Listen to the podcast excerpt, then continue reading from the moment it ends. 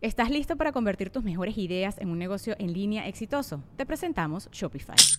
Tal vez no lo sabías, pero nuestro podcast More Than Mamis es un negocio y lo empezamos por supuesto para desahogarnos y hablar sobre la maternidad, no para convertirnos en expertas de ventas y del e-commerce. Así que sí, necesitábamos ayuda para vender nuestro merch y poner en marcha nuestra tienda. ¿Y cómo suena con Shopify? Llegó otra venta. Shopify es la plataforma de comercio que está revolucionando millones de negocios en todo el mundo. Ya seas un emprendedor desde tu casa o desde donde sea, Shopify es la única herramienta que necesitas para iniciar, administrar y hacer crecer tu negocio sin dificultades. Con Shopify puedo gestionar pedidos, envíos y pagos desde cualquier lugar, brindándote toda la información y estadísticas de tus ventas al detalle. Regístrate para un periodo de prueba con tan solo un dólar al mes en shopify.com barra sonoro, todo en minúsculas. Ve a shopify.com barra sonoro para llevar tu negocio al siguiente nivel. Shopify.com barra sonoro. Es año de jugar la trivia legendaria. ¿Crees que sabes más que Borre? ¿Crees que sabes más que Lolo? Prueba, prueba, prueba tus habilidades con la nueva trivia, trivia, trivia legendaria de leyendas legendarias. Disponible en Amazon. Estás escuchando Leyendas Legendarias, parte de Sonoro y Producciones sin Contexto. Y algunos tienen unas preguntas. Entiendo la confusión, pero eh, el fin de semana se resubió un episodio a las plataformas de audio de Ted Bundy. Y eso es porque vamos a estar haciendo esto cada dos semanas, resubiendo eh, episodios de sus asesinos favoritos. Yes. Eh, bueno, episodios favoritos sobre asesinos.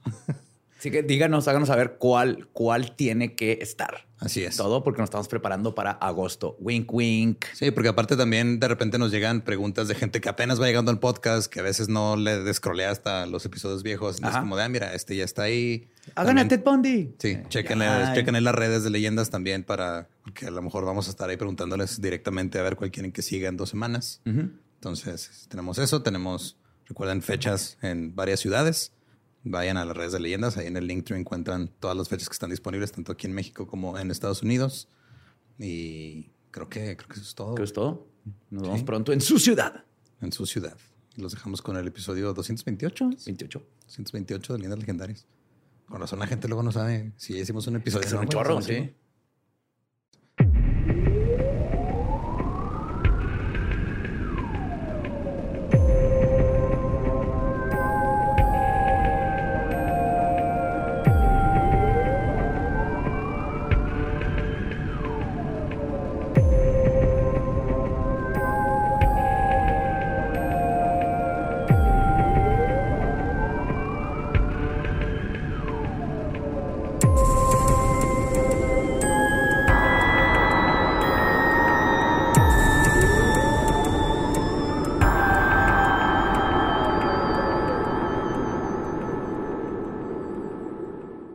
Bienvenidos a Leyendas Legendarias, el podcast en donde cada semana yo, José Antonio Badía, le contra Eduardo Espinosa y a Mario Capistrán casos de crimen real, fenómenos paranormales o eventos históricos tan peculiares, notorios y fantásticos que se ganaron el título de Leyendas Legendarias en We're Back, otro miércoles macabroso, donde me acompaña Eduardo Espinosa y Mario Alberto Alonso, Asturias. Segundo. Segundo. Tercero, cuarto, quinto. Y sexto, Capistrán. Capistrán. ¿es esto escolaridad o cómo me perdí? Este, sí, en parte. Mi preparatoria, güey. Como primaria, la verga. Que no eran seis años, no, seis semestres, güey. Yo me la en seis a la Es que me gustaba mucho. Ajá, me gusta aprender. Ajá, me gusta un chingo Dos veces la misma clase para que se te quede. Ajá. Hay que repetir años para aprender el doble. Y también la carrera también. Sí, sí, son, son carreras, no carreritas. Claro. Pues vamos a darle al caso de hoy. Lo que nos parece respetable y lo que nos parece indecente como sociedad termina decidiendo el destino de muchísimas personas. Hasta hace muy poco, el estigma alrededor de ser madre soltera y tener un hijo fuera del matrimonio era tan grande que a veces costaba la vida.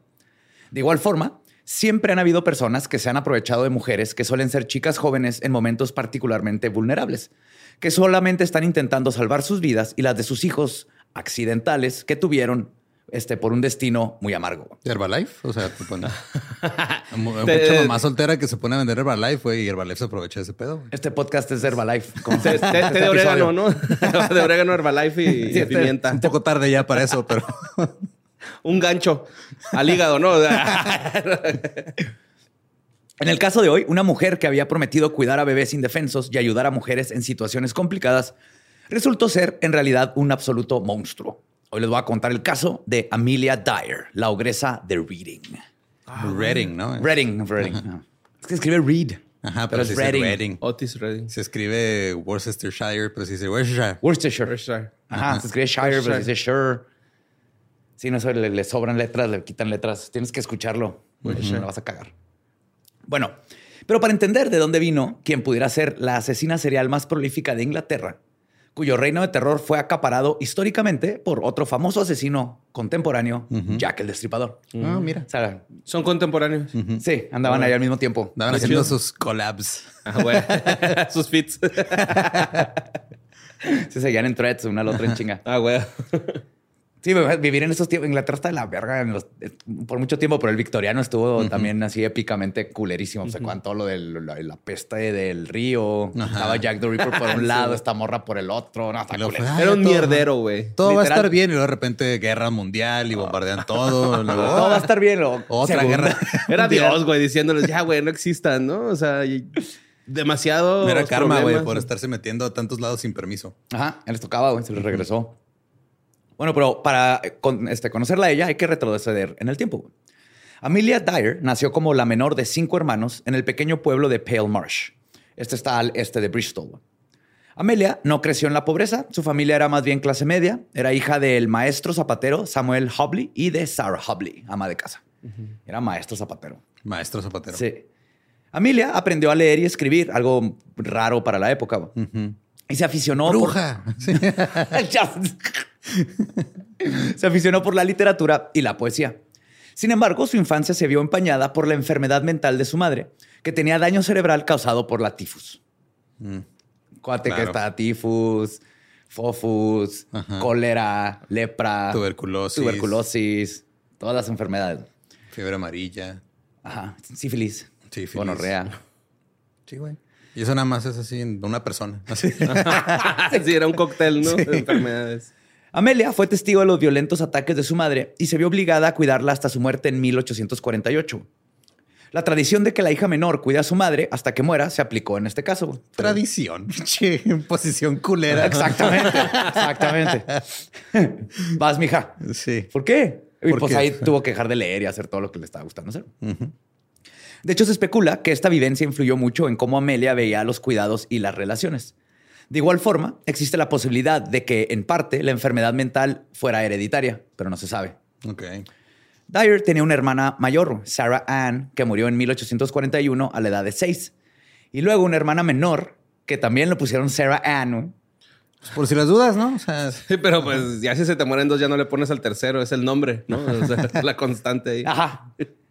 Se murió en 1845 a los pocos meses de haber nacido. Yo creo que sí era el nombre. güey. Saranit, le hubieran puesto.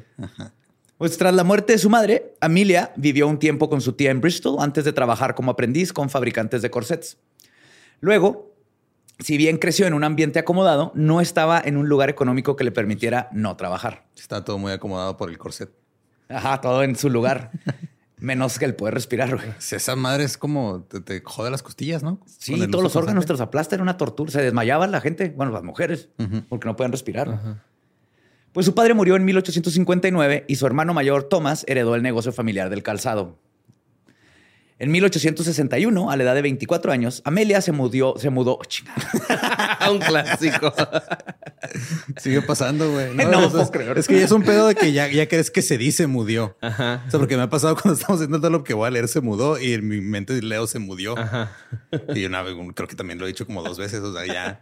Pasa así, el cerebro se reescribe Es que ahí. te adelantas, ¿no? Es como el autocorrect que luego escribes tan- tantas veces mala palabra que ahora te Que la, ya te te la la pone cambia así, a ajá. mal. Así pasa con el cerebro. güey. Sí, duck you. Sí, yo le di dislexia a mi autocorrect. güey. Mudió. Amelia se mudó a un alojamiento en Trinity Street, lo cual era muy moderno y hasta criticado, güey, porque las mujeres no vivían solas. Sin embargo, pronto se casó con George Thomas y siguió su destino social. George tenía 59 años y ambos mintieron sobre su edad en el certificado de matrimonio para reducir la diferencia de edad.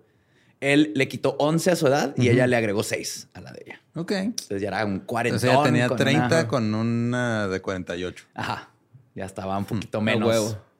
Así se basan las relaciones, en mentiras. Así debe empezar, ¿verdad? Debe Sí, haber una mentira en, Ajá, en vamos el- em- en el empezando. Sí, desde ahí. Tras casarse con George, Dyer estudió y se dedicó a trabajar como enfermera. Gracias al contacto de una comadrona llamada Ellen Dane, se enteró de que había una forma más fácil de ganarse la vida. Soy la comadrona. Ellen. Sorry. Sí, sí hablaba así, estoy seguro. Esta idea era utilizar su propia casa para alojar a mujeres jóvenes que habían concebido ilegítimamente y luego dar a los bebés en adopción o dejarlos morir por negligencia y desnutrición. Esto sea, era un negocio que existía. Era la solución de el problema. Son las guarderías del IMSS, ¿no? O sea, Oye, mínimo se aprenden a defender, ¿no? En las guarderías del IMSS, güey. sí, o sea, no sé a qué te refieres con existía, como si ya no pasara, Sí, güey. bueno, sí. Sí, sí, sí. Ay, qué fuerte. Sí, en el IMSS salen los niños, Sí, güey. los niños aprenden a afilar legos, güey. Les das las... Legos, como si hubiera Legos en el IMSS. Afilan, a los, afilan la- las manitas de los luchadores que están así, güey. Ay, los piecillos.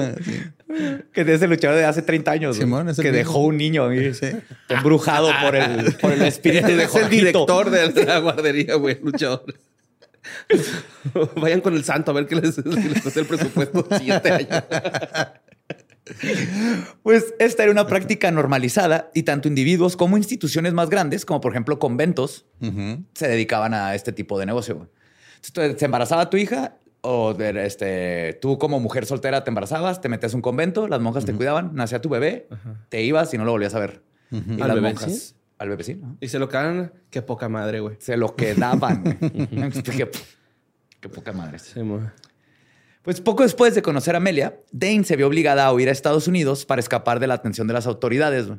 Porque a pesar de ser normalizado, matar a un bebé nunca es legal. O sea, se sabía qué pasaba, Oh, pero no. mientras nadie Tengo se que hacer quejara. unas llamadas. Sí. ¿Qué, qué dijiste, José Antonio?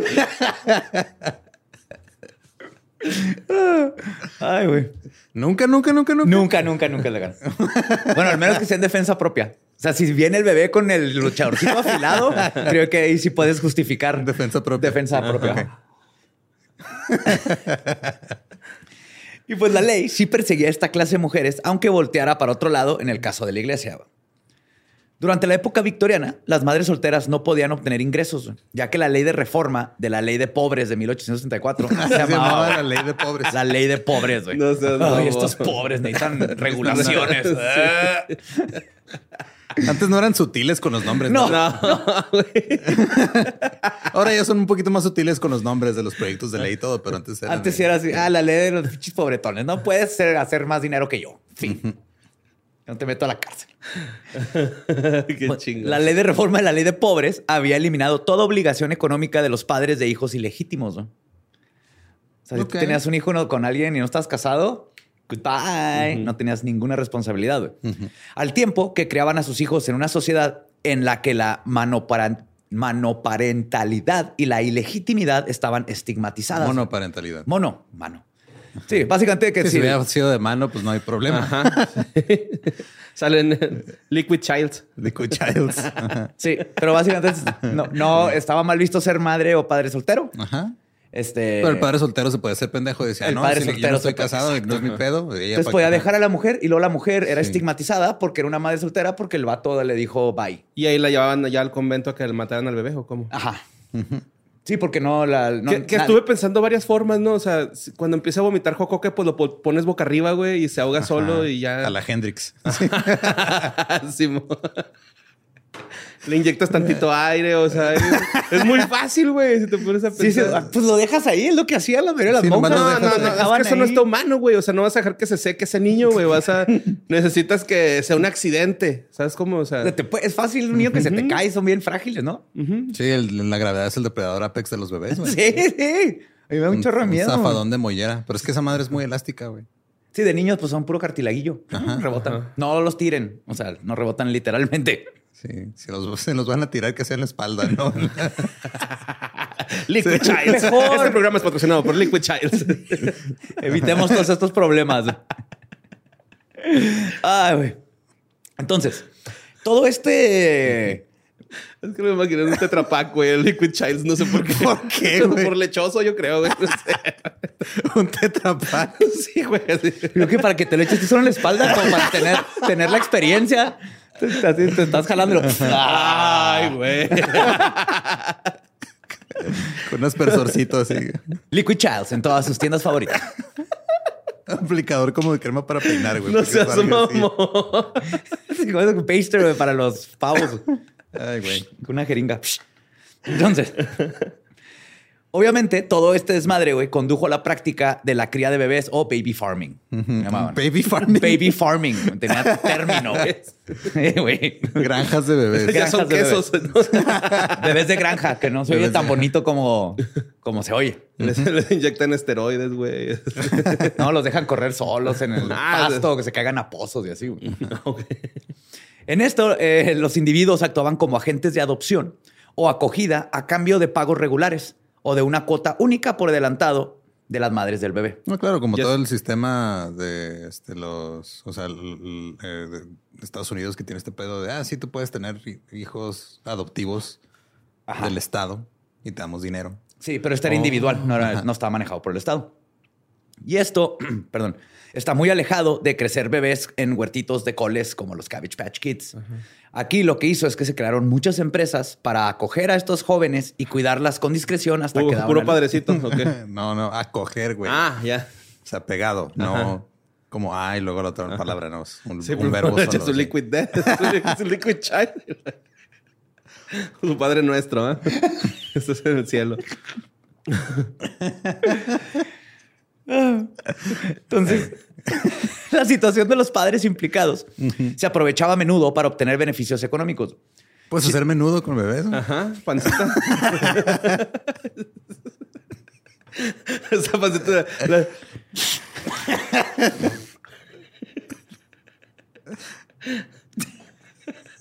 Tú empezaste, güey, no nos veas así. Empezaron. Ay, tú eres el de la granja de niños. Mira, si un, si un bebé tenía padres acomodados que querían mantener el nacimiento en secreto, la tarifa única podía ascender a 80 libras. Entonces, pagabas 80 Ah, sí, libras. Es bastantillo, ¿no? Sí, Para esos sí, sí, tiempos. sí. Pagabas 80 libras, eh, metían a tu hija ahí, daba luz, salía, nadie oficialmente vio que tuvo un bebé, Ajá. el bebé des- lo desaparece. güey. Los conventos para eso funcionaban. Estaba bien, porque antes una mujer que se embarazó sin estar casada, ya, ya no, nadie se iba a querer casar con ella. Qué terribles hábitos tenían en esos conventos.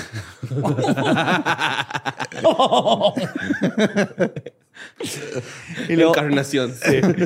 Se podían negociar 50 libras, libras si el padre del niño quería silenciar su participación. Ok. O sea que, bueno, ella sí se embarazó, pero yo no soy el papá. Ujú. Sin embargo, lo más común era que las mujeres que esperaban un hijo fueran pobres. Como siempre ha sido, las mujeres con dinero siempre han tenido mayor acceso al aborto. Entonces era mucho más fácil esconderlo. Ahora, a las mujeres pobres les cobraban desde dos pounds, güey, para que Dos libras. Dos libras para que te des una idea de la Sí. diferencia de servicio. Ok. Los cuidadores sin escrúpulos recurrían a matar de hambre a los bebés de granja, güey, para ahorrar dinero. A veces incluso aceleraban sus muertes. Los bebés ruidosos o difíciles eran sedados con alcohol. Si no tenían lana era con alcohol, si no querían gastar. Si querían gastar, usaban opiáceos fáciles de conseguir como el Godfrey's Cordial, conocido coloquialmente como el amigo de la madre, que era opio que te vendían para que dejara llorar el niño cuando le están saliendo los dientes. Ya, se lo ponían en las encías como whisky. Sí, o sea, sí, Ajá. O sea, el bebé viendo a un bebé caminando al revés en el techo. Una monja. Con su supositorio de opio. Simón, qué verga. Un bebé seco. Sí, pero antes ibas por opio allá a la, a la esquina, güey, a la farmacia. ¿Todavía? Sí, güey, aquí no hubo una crisis de eso en Estados Unidos. Hace cierto. todavía. Güey, sí es cierto, así está pasando. Pues este jarabe que contenía opio eh, y era una opción frecuente, también este, no era la única. También habían otros preparados similares que hacían más caseros. güey. Todo dependía del servicio que pagaste. Muchos niños murieron a consecuencia de estas dudosas prácticas. El opio es un supresor del apetito. Los niños se morían de inanición entre la negligencia y la falta de hambre que les generaba el medicamento. Eran literalmente crack babies. Entonces les daban eso para que aparte no estuvieran llorando y nomás no los pelaban hasta que se murieran. Y como eran tiempos de antes de la, la ciencia forense como la conocemos y todo, y en esos Pues tiempos no, se no te se morían sabía. niños a lo estúpido. Era, ah, pues se murió porque no tomó leche mamá. Y ya. Ahora, las madres que decidían reclamar o simplemente comprobar el bienestar de sus hijos a menudo encontraban dificultades. Pero algunas simplemente estaban Sí. demasiado asustadas o avergonzadas para informar a la policía de cualquier sospecha. güey. Claro, pues se van a meter un pedo legal, güey. Ajá, entonces no pueden ir, hey, no me quieren enseñar a mi hijo. Oficial, oficial, me robaron mi mota. es, es el equivalente. Es el equivalente, ajá. Fui a dejar a mi hijo ahí legalmente este, y no me dejan verlo. Pues, va para el bote tú. güey. No, pero obviamente sí oh, ha, ha habido, o sea, debe haber muchos casos de mujeres que pues, por culpa, por desesperación, porque lo hicieron Obvio. en contra de su voluntad, querían ir a ver qué pasó y las monjas decían, ah, caray, querías que siguiera vivo. ¿Cómo? Ese era el combo 3. Sí, tú pediste el 2. El 2. El 2. Es que te dije que tenías que comprar la botella de ropope grande, con eso ya te... Bien incluido. Bien incluido. Pero de hecho, incluso las autoridades solían tener problemas para localizar a los niños cura- cuya desaparición se denunciaba. güey. Las granjas de bebés eran un agujero negro del que los niños simplemente no salían. ¿no? No es que si hubiera sido por el agujero negro no habría bebés, güey. O sea, se puede ahorrar de muchas formas. Sí, ajá. sí, hay muchísimas formas. O sea, de, de ser un bebé a un cream pie es mucha distancia de diferencia. Mucho opio. güey. Pues Dyer estaba dispuesta a ganar dinero con la cría de bebés, además de acoger a mujeres embarazadas. Se empezó a anunciar para amamantar y adoptar un bebé, ya que había parido a su primera hija y aún tenía leche, a cambio de un pago único sustancial y ropa adecuada para el niño. En su anuncio y reuniones con los clientes les aseguraba que era una mujer respetable y estaba casada, que proporcionaría un hogar seguro y cariñoso para el hijo, o sea, realmente los hacía sentirse cómodos. En 1872, Amelia, ahora viuda, se casa con William Dyer, un obrero cervecero de Bristol, y tuvieron dos hijos, Mary Ann, también conocida como Polly, y William Samuel. El matrimonio se disolvería con los años y Amelia abandonaría a William, pero conservaría su apellido. Y de ahí viene el Dyer. Dyer. En un principio, no parecía que Amelia fuera deliberadamente cruel con los bebés a su cargo. Sin embargo, mientras pasaban los años y se llenaba de hijos, se fue volviendo más y más negligente. Pues sí, güey. O sea, Es como la señora que ya Que tiene, tiene ocho, 17 ajá. gatos. No puedes cuidar a 17 gatos en un depa. o hace dos generaciones los que tenían a nueve hijos, güey. Y no, sé, luego no se acordaban cómo se llamaban tres de ellos. O sea, No sabían ni dónde estaban. Así que, ah, es cierto, todavía porque- tenía otros dos. nomás porque era mal visto usar anticonceptivos. Ajá. Ajá.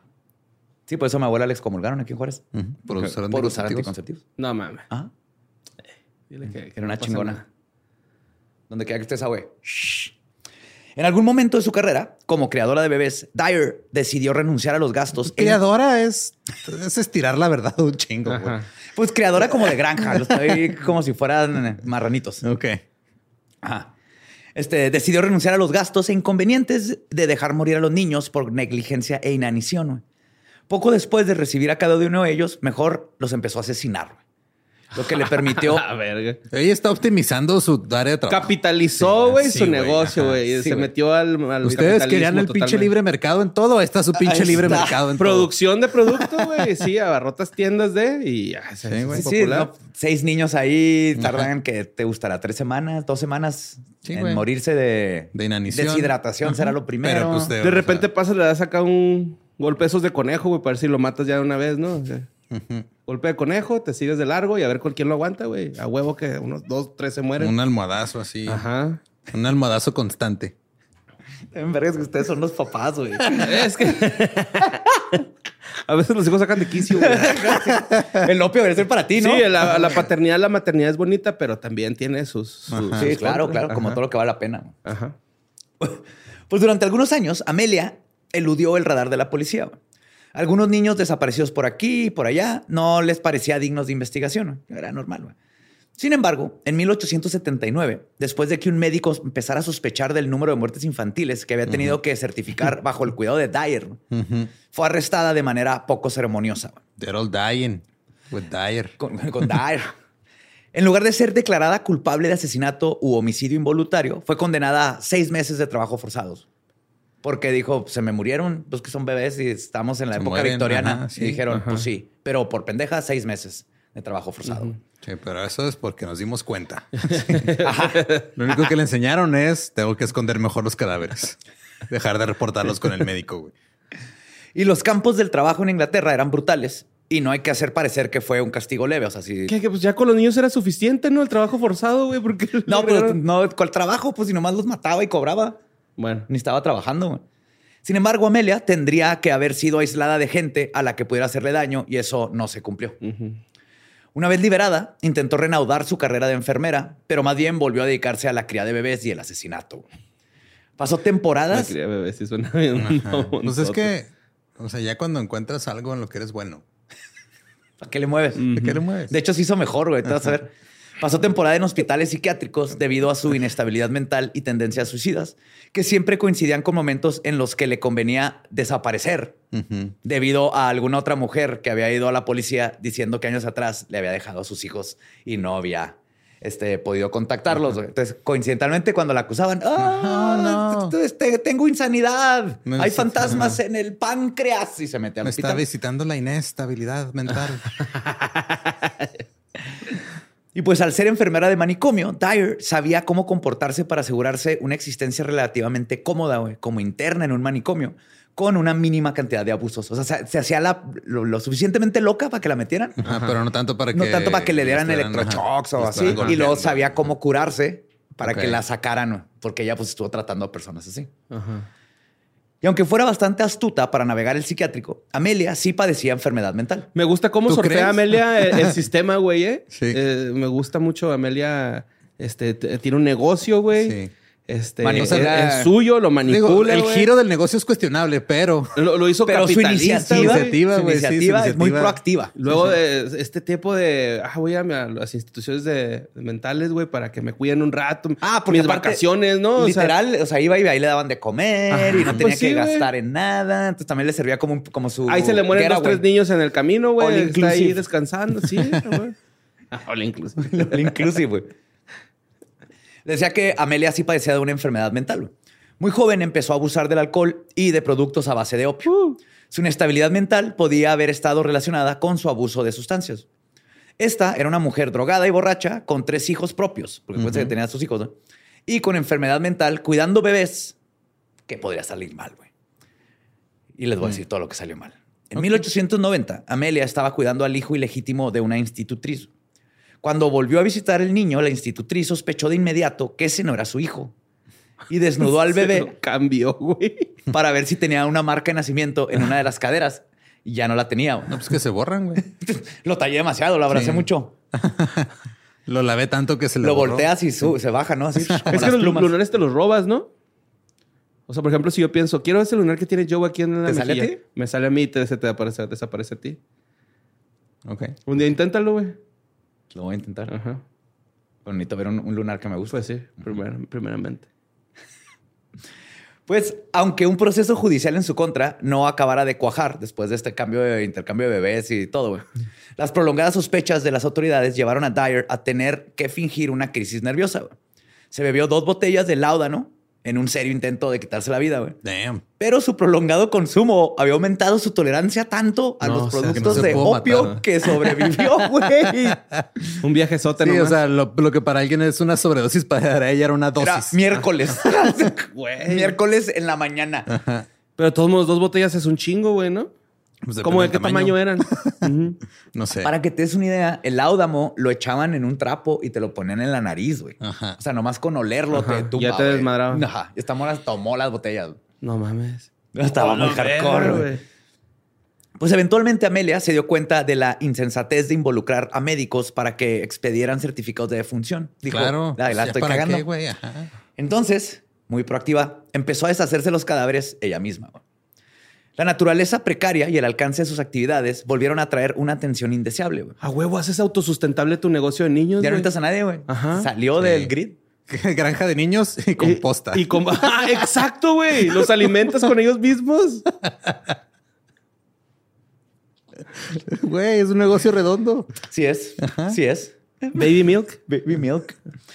Está, estaba alerta a la atención de la policía y de los padres que querían reclamar a sus hijos. O sea, había mucha gente ahí alrededor. Entonces ella y su familia se trasladaban con frecuencia a diferentes pueblos y ciudades para escapar de las sospechas, recuperar el anonimato y adquirir nuevos negocios. A lo largo de los años, Dyer utilizó, de hecho, varios alias. Varios aliases. De hecho, básicamente hacían un este, pedir perdón en Twitter, en video. Eh, me voy a tomar este tiempo para introspección. Ajá, Eh, para me di cuenta que matar a persona. 150 bebés no estuvo tan bien, pero me voy a mejorar como persona. Ya estoy yendo a tratamiento. Y luego ya la gente se le olvida de los tres meses. Ahí estás otra vez. ¿no? Ajá. Eso hizo Dyer en, en- en el 1800. Ok.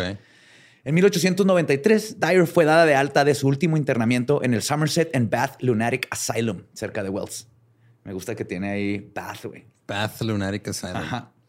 A diferencia de otras crisis anteriores, esta había sido una experiencia de lo más desagradable y nunca volvió a ingresar a otro manicomio. Aquí sí le fue mal, aquí sí le han de verdad dado sus electroshocks y dijo, no, nunca más. güey".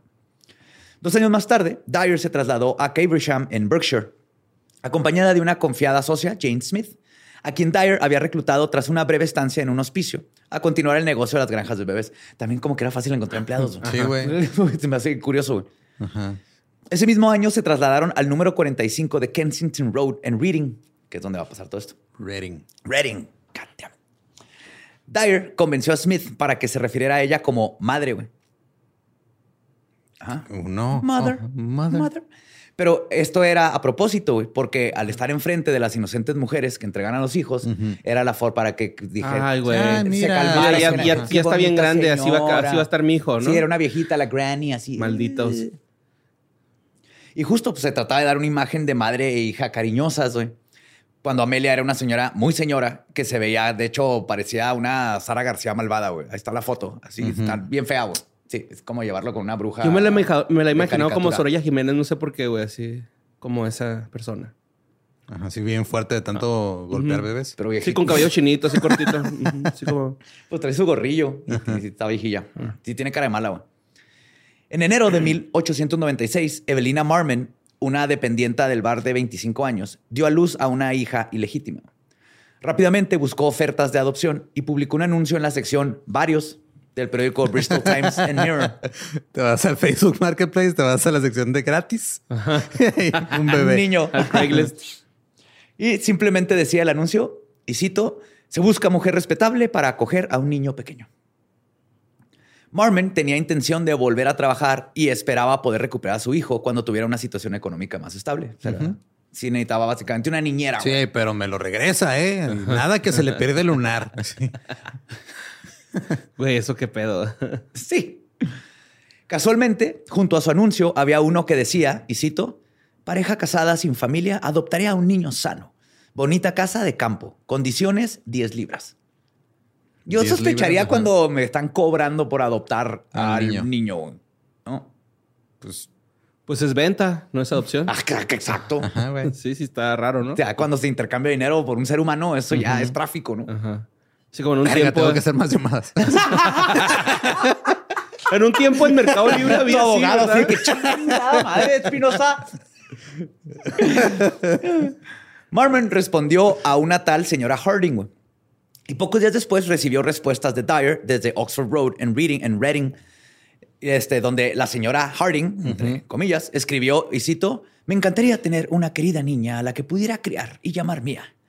Y agregó, somos gente sencilla y hogareña en circunstancias bastante buenas. No quiero un hijo por dinero, sino por la compañía y la comodidad que traería al hogar. A mi marido y a mí nos gustan mucho los niños. No tengo hijos propios. Conmigo tendrá un buen hogar y el amor de una madre. Wow. Entonces, Evelina Marmon, quien quería pagar su cuota mensual más asequible por el cuidado de su hija, va con la señora Harding, quien le insiste güey, que le diera un pago único por adelantado. Sí, si no, tú nomás, mira, págame aquí ahorita, así todo. Pero era, o sea, era, era como una especie de Tinder para niños. Sí, Ok. sí. y pues Para Mar- hijos, ¿no? Sí, ahí se, ahí se- ahí se aplica el decir que Tinder para niños es Kinder, pero de otra manera. Se escucha ese chiste de muchas formas, pero no de esta. Ya, sí. Pues Marmon estaba en una situación desesperada, así que accedió a regañadientes a pagar las 10 libras y una semana después la señora Harding llegó por el bebé. A Marmon le sorprendió la avanzada edad y el aspecto fornido de Dyer. Pero como ésta se mostraba cariñosa, Evalina le entregó a su hija una caja de cartón con ropa y 10 libras. Pocos días después recibió una carta de la señora Harding en la que le decía que todo iba bien. Ah. Marmon le contestó, pero no obtuvo respuesta de vuelta. Y eso sería lo último que supiera de su bebé y de la señora Harding. Dyer no viajó a Reading. A Reading. Como le había dicho a Evalina. En su lugar se dirigió al 76 de Mayo Road en Willesden, en Londres, donde se alojaba su hija Polly.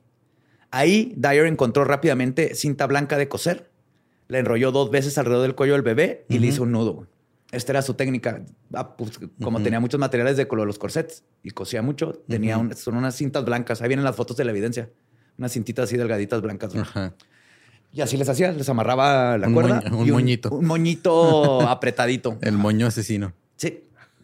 Aquí lo culero es que la muerte no habría sido inmediata. Con este método, el bebé se asfixiaba lentamente y al parecer Dyer lo prefería así. güey. Una vez arrestada, incluso dijo, y cito, me gustaba verlos con la cinta alrededor del cuello.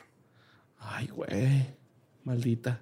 Sí, o sea, esta mora no es así como que, ay, la necesidad. Hice cosas horribles por necesidad. No, era una sádica culera. güey. Al parecer, madre e hija envolvieron el cadáver en una servilleta. Del tela, ¿verdad? Del- Sí, de no había de servilletas desechables. Se quedaron con parte de la ropa que Marmon había empaquetado, aparte. Un poco del dinero era para ella y el resto estaba destinado al prestamista, ya que Amelia estaba endeudadísima para acabar. No mames. Claro, güey, pues tanto lado no sale caro. Sí, sí. Al día siguiente, el miércoles primero de abril de ¿Se 1800. rehusaba el listón o se los dejaba puesto a los bebés? Les daba vuelta y los salían volando. Como las haditas. y así se deshacían los cadáveres, güey. como trompo. Salían volando así. Este, uno se los dejaba puestos porque encontraron varios con el. Ok. con el- fue parte de como Ah, digo, o sea, que era para que este, digo, ahorrar recursos y que no se metan tantos pedos financieros, güey. O sea, no le tienes que dejar el moñito al niño. ¿No? Y aparte es evidencia. güey. No debes de dejar el moñito al niño. Este, al día siguiente, el miércoles primero de abril de 1896, otro niño llamado Harry Simons fue llevado a Mayo Road por otra madre desesperada. Como ya no había cinta blanca, Amelia reiteró, retiró, perdón, la que había usado del cadáver anterior, pero por eso digo que no era normal. Aquí sí era de ya no hay. Y la usó para estrangular al niño, que ya era más grande, tenía unos 13 meses, ya estaba más grandecito. El 2 de abril, ambos cuerpos fueron enrollados en una alfombra junto con ladrillos para añadir peso. Dyer se dirigió entonces a un lugar aislado que conocía bien, cerca de la pasada de Caversham Lock. Introdujo la alfombra en el río Támesis a través de las barandillas y este se convirtió en su modus operandi para deshacerse de los cuerpos. güey. Y de hecho sería parte de lo que haría que la atraparan. güey. Casi un mes antes de estos asesinatos, su destino básicamente ya se había sellado. Sí, o sea, de que andaban ahí los niños flotando. con los con el, los estas madres amarradas en el cuello. Y otra evidencia que ahorita les digo. Un cuerpo no tenía suficiente peso para mantenerse sumergido y salió flotando el 30 de marzo de 1896. Pues, ¿cómo iba a tener suficiente peso para estar sumergido si no les daba de comer? Ajá. Y no lo amarró bien al ladrillo. Pues un barco carguero lo recogió sin pensar que se trataba de un se le bebé. echó Helio y se lo llevó así como, como globito, güey, con su cordón. Con su foto. Mira, un pez bebé.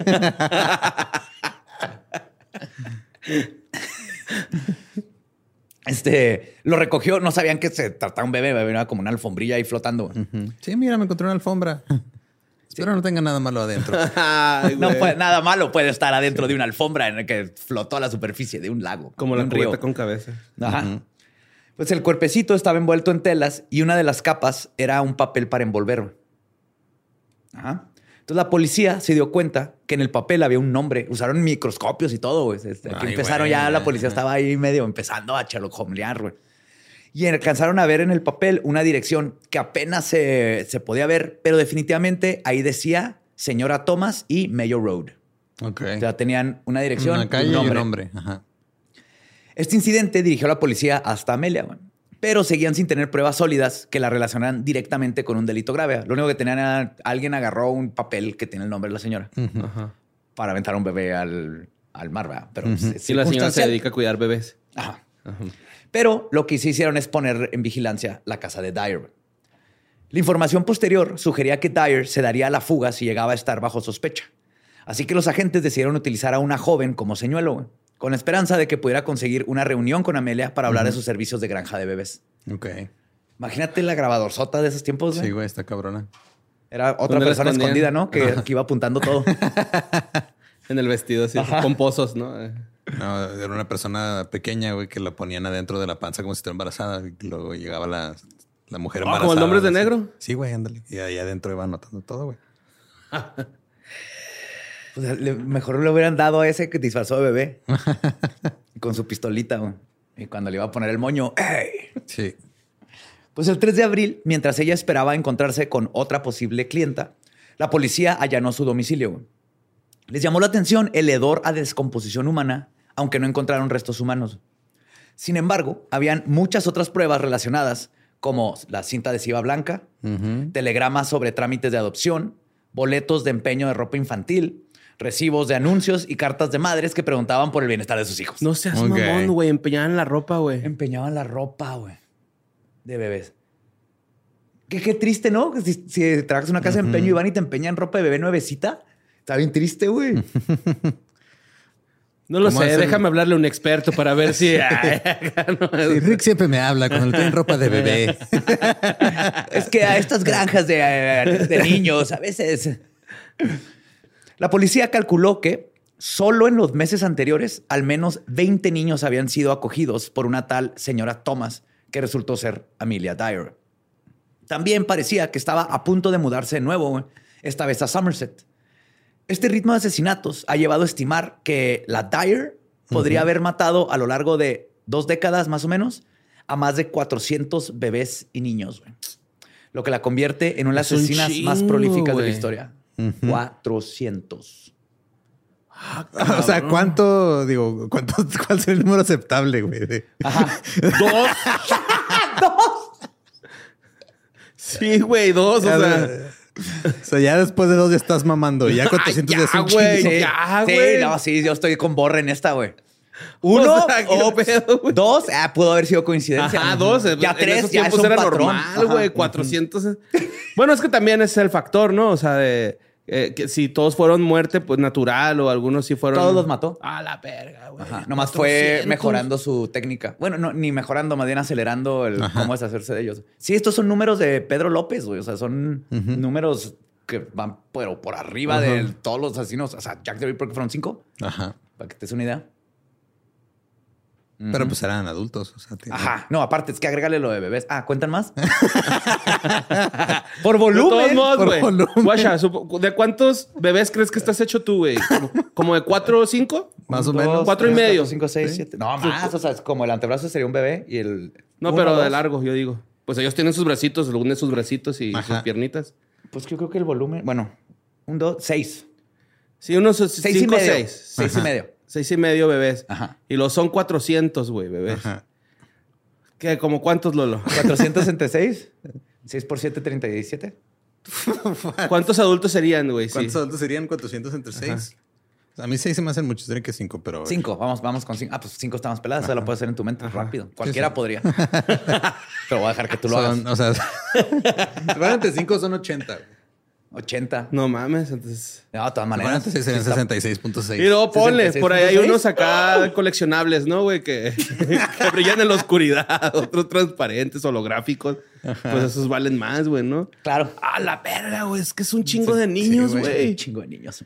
Los hubieran hecho nuggets, algo productivo, güey. O sea, Pues hacerlos personas este, para la sociedad. no, no, estamos es hablando en serio, güey. O sea, ya están muertos, güey. Ya, o sea. Ah, ok, ya muertos. Ajá, ya Por eso está. yo decía que lo de la composta era buena idea. Ajá, sí, güey. O un puente hecho de bebés. Un puente hecho de bebés.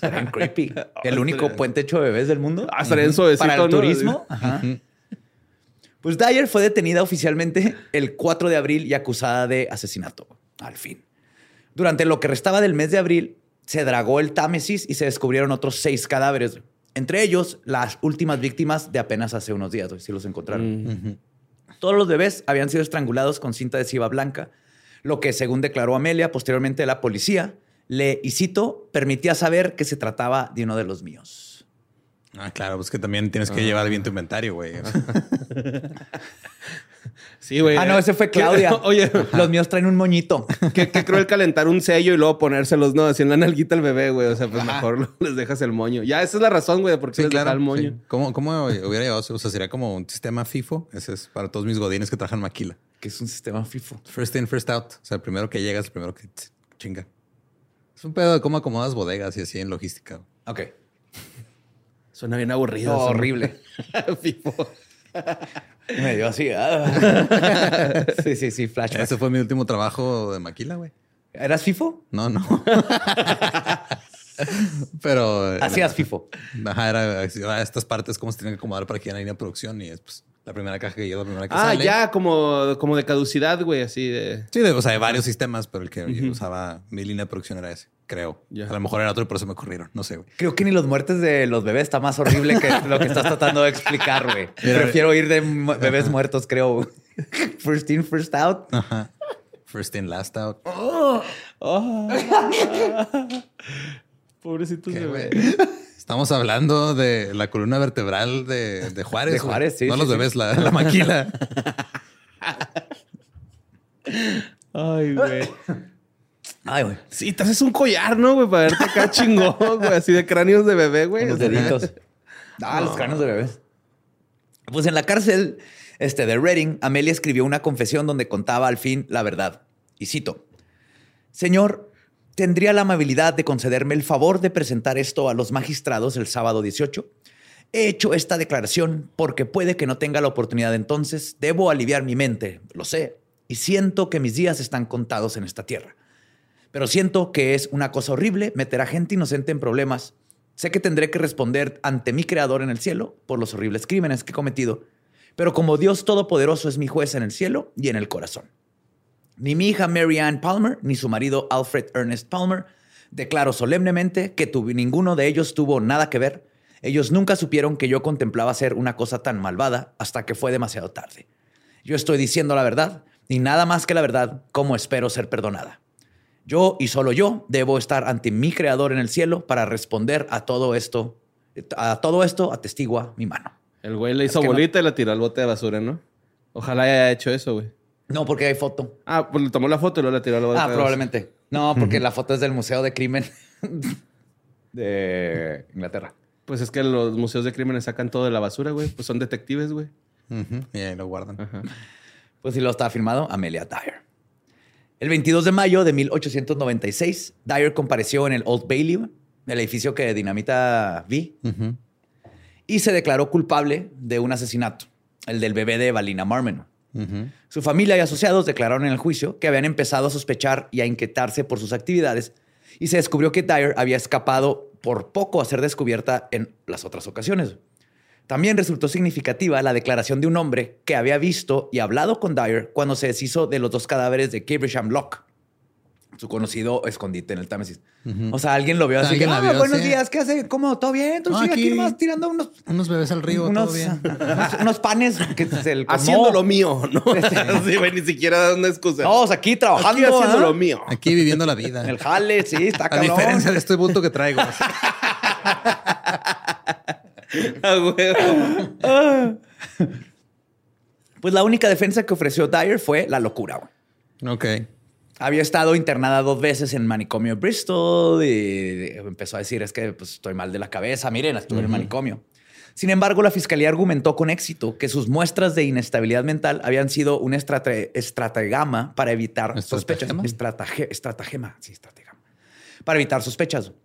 Se dijo que ambos internamientos habían coincidido con momentos en los que Dyer temía que sus Estaba crímenes pudieran haber sido descubiertos. Ajá, les- le sacaron todo el pichi Aparte, en realidad en la carta no se está disculpando con nadie, güey. Nada más está diciendo así como que, a No, ver, que- a la única persona que le debo responder es a Dios Es y a él me juzgará. Que Dios me juzgue. Ajá. Ajá.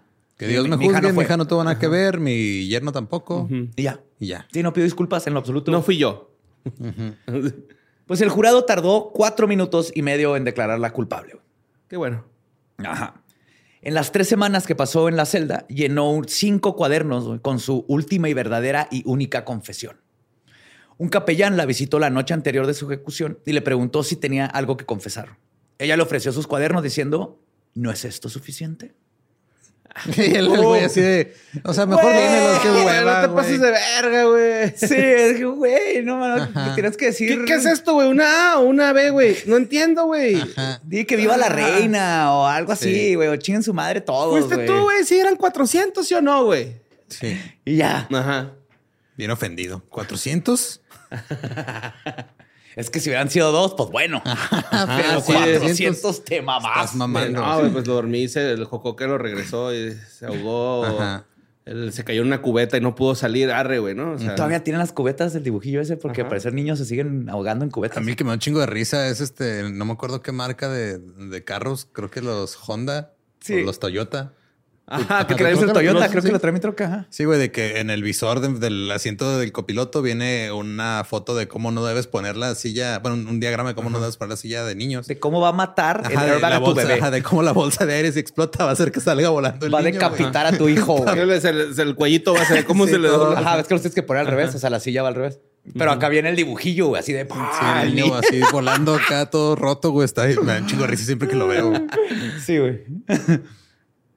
Ay, güey. Pues la víspera de su ejecución, Dyer se enteró de que se habían retirado los cargos contra su hija Polly, gracias a esta carta, güey. Ok. A quien se le habían fincado este, cargos de complicidad junto al esposo. Pero después de la carta y todo, no encontró nada. Dijeron, chido, ustedes no tuvieron nada que ver. Amelia tenía por su propia hija una compasión que no demostró por ninguna otra de sus víctimas, güey, lo cual es curioso. güey. Pues que ella sí la hizo. Pero los otros dos les valieron. O sea, al- ¿cómo se llamaba? El William, quién sabe qué es. Sí, el esposo ya... Guillermo Dyer. Y a Polly las dejaron ir. Sí, no, pero, o sea, era- esa era su primera niña, ¿no? Esta, Ajá. Y luego tuvo los otros dos, esos, ¿qué pasó? No sabemos. No, Cordón. quedaron con el papá. O sea, ya no figuran en la historia han estado con el papá. Espero. Ok. Cordón. Sí. Cordoncito.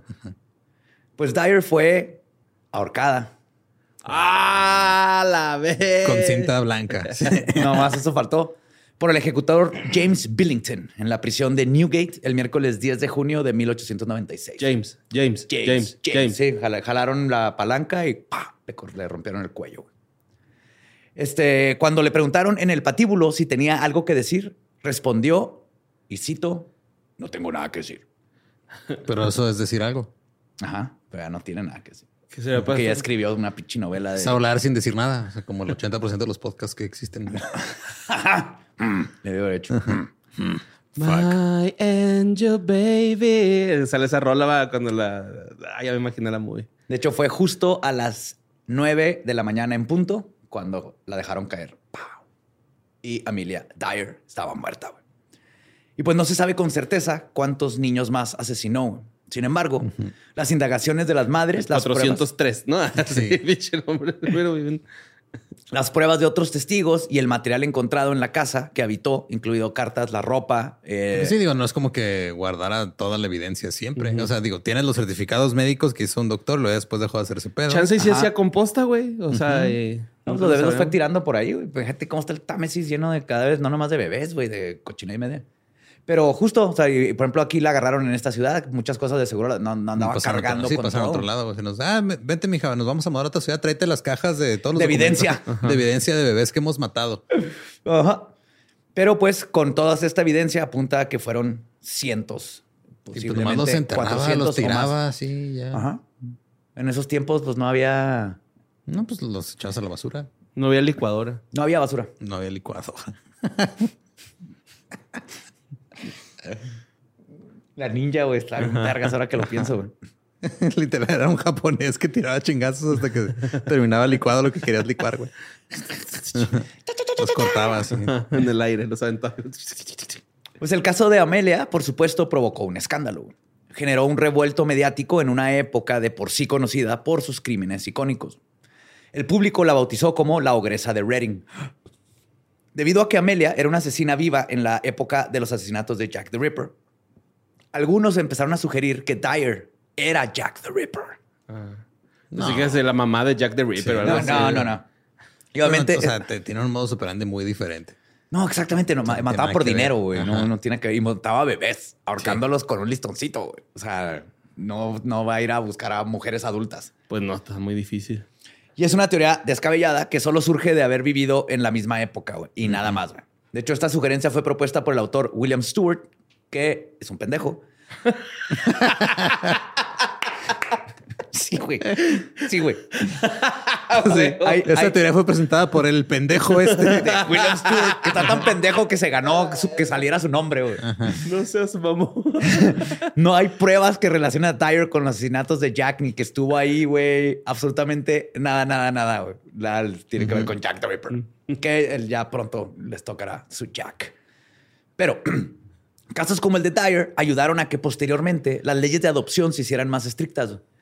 Otorgando a las autoridades locales el poder de vigilar las granjas de bebés con la esperanza de erradicar los abusos. Sí, güey. La solución primero fue darle la vuelta a la casa esa No, donde... o sea, yo sé que hemos estado haciendo chistes horribles para tratar de lidiar con el hecho de que mató a 400 bebés a la Ajá. verga, que no era la única y- persona que estaba haciendo esto, güey. No, no era la no, única. o sea- no, y la época culera en la que vivían. Ajá. O sea, imagínate, es un bebé, se acabó tu vida, no hay de otra O más que, pagar para que te lo quiten y cruzar los dedos, que luego te alcance volverlo a mantener, si no O sea, te lo van a matar. Moralmente no estoy en condiciones de decir que no mamen, pero que no mamen. Y no, exactamente, güey. Entonces, pero lo que hicieron es, ¿qué día es? Ve a checar que no estén matando bebés, ¿no? Ahí en esa granjita. Ay, otra vez. Ya fui la semana pasada y ya había, Ah, pero es que es bebés. con la señora Catalina, va, y dan pay de queso Sí. siempre que los visito. Pay de Sin bebé. embargo, los conventos y las lavanderías donde se quedaban las madres solteras que estaban a cargo de la iglesia continuaron en terribles condiciones y nadie se metía a revisarlos porque ellos eran autóctonos. Sí, ugh, ¿qué es eso? Y la extensión de las muertes apenas se está comenzando a destapar. Una tumba comunitaria de bebés fue exhumada en uno de estos lugares en Irlanda en el 2018. Encontraron casi 800 bebés, güey. 800 bebés. que los monjas eh, hacían lo mismo, los sacaban, los mataban y los echaban en una fosa común. güey. Así que Bueno, este pero es el mínimo- doble Ajá. Que Amelia, nomás que era una institución Sí, religiosa. güey, pues está bien, güey. Mínimo no iban a contaminar el río, güey. O sea, Ellos sí tenían donde enterrar ajá, ahí. ¿dónde? Ya. Claro, tenían su- su- sus flores bien bonitas. Yo creo que le echaban ahí un cerillo de Que repente. los bautizaban, ¿no? Para que se fueran al cielo. y vámonos, Claro. Que no se queden en el limbo. Sí, güey. Porque pues es la manera en la que lo haría. Es la manera en que Dios quisiera que se hiciera, güey. El Ah, pedo con. Amelia es de que no lo estaba haciendo bajo los protocolos divinos. Claro, los bebés de Amelia no se fueron al cielo. No. Estos sí. Todos están en el cielo. Está Diosito ahí con 800 bebecitos. Qué miedo, güey. Dándoles náudamo a todos, güey, para que se callen. ejército de bebés que venga acá. Pues son todos los cupiditos, ¿no? Dicen. Ajá. Se juntan y hacen un gigante, un bebé gigante. Sí, los entrenan a usar arco para enamorar personas. Órale, cóchele para que hayan más bebecillos. Cóchele. Cha, cha, cha. Y a pesar de esos avances Los y del escrutinio de los anuncios personales en los periódicos, el tráfico y el abuso de bebés no cesó, obviamente. El problema no es este, el problema es toda la sociedad y no acceso a medicina y bla, bla, bla. Dos años después de la ejecución de Dyer, unos ferroviarios que inspeccionaban vagones en el Newport Abbott en Devon encontraron un paquete, una caja de, de madera. Dentro había una niña de tres semanas que, aunque estaba fría y mojada, estaba viva. Fuck. Era la hija de una viuda, Jane Hill. La niña había sido entregada a la señora Stewart por 12 libras, güey, quien la había recogido ahí en Plymouth y la había abandonado en el siguiente tren. O sea, hicieron lo mismo, dijo, yo te lo cuido. Es que luego. Se metió, la aventó en una caja, la cerró y se peló, güey. Ni siquiera fue para llevársela a la casa. güey. Es que también luego te bajas del Uber y se te olvida tu celular, güey, o tu cartera. O sea. No llegó a la banda, ¿no? Adentro de una caja. A la Sí, banda del aeropuerto, güey. Sí, o sea, tú metes a tu niño en una caja y se te olvida ahí a veces. Ahí arriba, o sea, arriba del carro, güey, te arrancas y se cae, güey. O sea, son Pasa. cosas. Ay, digo, yo soy bien despistado, güey, a veces. Oops, dudes, where's my baby? pues se ha afirmado que la señora Stewart era nadie más y nadie menos, nadie menos que Polly, la hija de Amalia Dyer. Claro, pues es que si ya tienes un oficio familiar, güey. Yep. Todo este tiempo estaba obviamente involucrada y lo siguió, güey. Pero nunca se le juzgó. Pero por eso la especulación, perdón, es este, especulación que no tiene la evidencia, pero mucha gente la vio hacer su esto cagadero. y tiene todo el sentido del mundo. Yep. Lo que sí es cierto es que Dyer no fue la primera ni la última en tratar a los hijos ilegítimos como desechables, como menos que humanos. El prejuicio les restó humanidad y hasta la fecha les resta justicia a la mayoría. Esa es la triste historia de un sistema que ah, no ha cambiado mucho. No, o sea, también todavía. No más ahora son del gobierno las granjitas de bebé. Las granjitas de bebés. Es que sí es un pedo todavía, o sea, los, sobre todo los prejuicios, güey, de. O sea, digo, no hay educación sexual, por lo tanto hay embarazos adolescentes. Luego juzgan a los adolescentes por embarazarse cuando les diste las herramientas para que no les pasara eso. Exactamente. Y Y luego- luego, las corren de la casa Sí, o le, dan la espalda y terminan. O sea, es, es horrible por un por algo que se puede desde la educación en el núcleo. Pero pues que usar condón es pecado. güey. Así es. Así es. No están bautizados los No, condones. Dios quiere más bebés. Que, quiere- pues, digo, que crezcan, pero quiere más bebés. Más bebecitos hay que darle todos los que les mandes. Pues qué cosas. Querubines. Sí, güey, tiene su ejército de También culeros, ¿va? Los querubines. sus megazords de querubines. Chale, güey. Estoy impactado de tantos bebés. Sí deberían de haber hecho algo más productivo con los cadáveres, güey. O sea, Sí, güey. Eso vas a pensar todo el día, ¿verdad? Sí, ¿Qué has güey. Cintos, puentes, tapetes, güey. O sea, pipas, lo que caiga, güey. títeres. Ok. Maniquís de bebés, güey. Hola, soy el hijo de Victoria. Ah, pues. Hubiera estado chido el día del niño este episodio, ¿no? Sí. hay que hacer un libro, güey, de formas de matar a un bebé, güey. Estoy seguro que hay muchas, güey. Muchas Sí, y sí, muy hay muchas. Creo que hay más formas de matarlo que de mantenerlo vivo. Ajá. Literalmente. ajá. Sí, güey. Desde que se voltea y se ahoga con sus Una animalitos cuchara. de peluche, la cuchara, Ajá. se mete en los barrotes. Yo una vez amanecí con la cabeza así en los barrotes y casi azul. Pues estaba jetón. Pero mi mamá se ¿De la se cuna, paniqueó. De la cuna, ajá. Oh, no seas Que mamón. dormido, no sé cómo metí la cabeza y eh, como que ya no me pude salir. Y dije, eh, fuck it, y me quedé jetón otra vez. pero estaba tranquilillo, güey, pero sí estaba así medio ahorcadín. Mi mamá. Un poquito ahorcado. sí. No, Sí, pues, pero eran tiempos donde pues, las cunas se iban en el patio, ya te dejaban. Las pintaban con un plomo, ¿no? Y las- las cunas iban en el patio. Te aventaban una cobija arriba para que no te vieran. Una lona azul, Una va. lona así, de esas para que por si llueve. Como el tilico, güey. no te creas, madre. Me, me cuido bien, me cuido bien. El camper, güey. El camper de una troca. Tilico, güey. Ay, güey. Qué bonito. Pues no maten bebés. ¿eh? No. Sí. Mejor quiéranlos. Ajá. Sí. Si no los quieren, no hay que hacerlos. Pues no hay que Ajá. hacerlos. Y cuando Ajá. los tienen, pues hay que quererlos. Sí. Y pues, o sea, digo, si pueden interrumpir el embarazo antes de que se vuelva un problema de alguien más, Mejor. pues háganlo. Ajá. Prevénganlo. Si Es- de plano no pueden prevenir, interrúmpanlo. Y si de plano Es tu decisión. no pueden interrumpirlo, pues este, no los maten. No. Dénselo a alguien. Pero en la calle. ah, no es cierto. Vayan, vayan con todos esos que están este, en contra del aborto Ajá. y dense los que los adopten, güey. Simón. Ándale. Ajá. Así de fácil. A ellos adoptan Sí, inmediatamente. Les, ajá, les encanta. Adoptar. Adoptar. Cuidar a todos los niños del mundo. Que Es todos, eso, todos. ir a San Miguel de Allende, güey, comer en restaurantes caros y adoptar, güey. Bien se sabe. que- Y usar este chalequito afelpado. Ah, Sí, les mama eso. Sí. Y pues ahí está. Este, nos pueden escuchar en todos lados como arroba leyendas podcast. Nos pueden seguir, perdón, en todos lados como arroba leyendas podcast. Ahí me encuentran en mis redes como ningún Eduardo. A mí me encuentran como Mario López Capi. A mí me encuentran como el Va Diablo y pues nuestro podcast ha terminado. Podemos irnos a pistear. Esto fue palabra de Belzebub.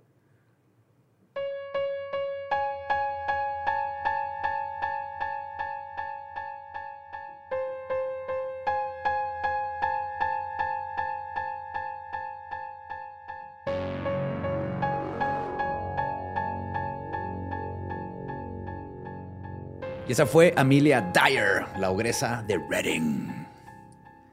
Y Qué feo mata- matar bebés. Sí. Digo, matar gente en general, pero- Pero bebés ajá. tiene un, un extra, ¿no? De, Sí, güey. de Pues esta que no tiene chance ni de defenderse. Exactamente. Ajá. Y luego más porque te lo impone la sociedad de, ah, güey, ¿cómo? Fuera de Sí, matrimonio, cabrón. Eso no Todo está bien. totalmente innecesario. Pásala si no te embarazas. Candadito. Y no haces tu candadito y luego tienes Ajá. que este, hacerle un candado al, Y luego- al bebé para que se vaya. Con las patas al revés, güey, sale. Sí, güey, pobrecito. El que culpa tiene Ajá. de que no te han dado educación sexual. Exactamente. Así de fácil. Así de fácil. Eh, oigan, yo tengo shows también. Vayan a mis shows. ¿Sí? Si van a Después de de, bebés muertos. Sí, claro. Ahí no hablo. ¿Te hablo de bebés muertos? Sí. Probablemente. Sí, sí. sí. Hablo de- es un chiste nomás, creo. Ajá. o dos. Pero para que vaya, vaya de acuerdo. sí, este, nomás nomás. a partir de este mes voy a empezar a hacer mi show de Cruel en varias ciudades. Ahorita está a la venta Juárez, Chihuahua, Torreón y Durango. Vayan a ningunodardo.com, ahí están las fechas. Próximamente se anuncia algo en Sinaloa y más cosas. Ya, vayan a ver leyendas en vivo, compren el libro, compren mercancía, sean felices. Sí. No maten bebés. De preferencia.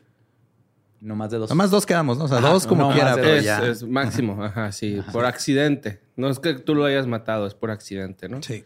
Y pues los demás, pues a mano propia, que salgan ahí líquidos, ¿no? Liquid Childs. Y recuerden, Liquid Childs. En Tetra Pak. En Tetra Pak. Hablando, hablando de bebés líquidos, ¿te funcionó el sigilo de White Lies, güey? Ah, ahí, les digo, ahí les digo. Esténse pendientes de, de realantonios.com y nuestras redes. Es que te mandaron Pero un mensaje, Me mandaron un mensaje. No sí, sí, sí, sí, sí, sí. Mandaron un DM Y con que no sea una mentirilla blanca, güey. o, o una orden de restricción, güey. ya dejen de Déjenos en estar paz, chingando. En paz, güey. Ya, ya tienes tu foto. ¿Qué más quieres de nosotros? Entonces, esténse pendientes, realantonios.com. Ahí también en todas las fechas que tendremos y las noticias que les estamos esperando por dar. Oh, oh, oh, oh, O'Reilly.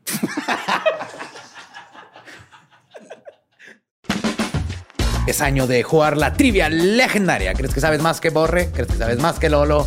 Prueba, prueba, prueba tus habilidades con la nueva trivia, trivia, trivia legendaria de leyendas legendarias. Disponible en Amazon. ¿Estás listo para convertir tus mejores ideas en un negocio en línea exitoso? Te presentamos Shopify. Tal vez no lo sabías, pero nuestro podcast More Than Mamis es un negocio y lo empezamos por supuesto para desahogarnos y hablar sobre la maternidad, no para convertirnos en expertas de ventas y del e-commerce. Así que sí, necesitábamos ayuda para vender nuestro merch y poner en marcha nuestra tienda. ¿Y cómo suena con Shopify? Llegó otra venta. Shopify es la plataforma de comercio que está revolucionando millones de negocios en todo el mundo. Ya seas un emprendedor desde tu casa o desde donde sea, Shopify es la única herramienta que necesitas para iniciar, administrar y hacer crecer tu negocio sin dificultades. Con Shopify puedo gestionar pedidos, envíos y pagos desde cualquier lugar, brindándote toda la información y estadísticas de tus ventas al detalle. Regístrate para un periodo de prueba con tan solo un dólar al mes en shopify.com barra sonoro, todo en Ve a shopify.com barra sonoro para llevar tu negocio al siguiente nivel. Shopify.com barra sonoro.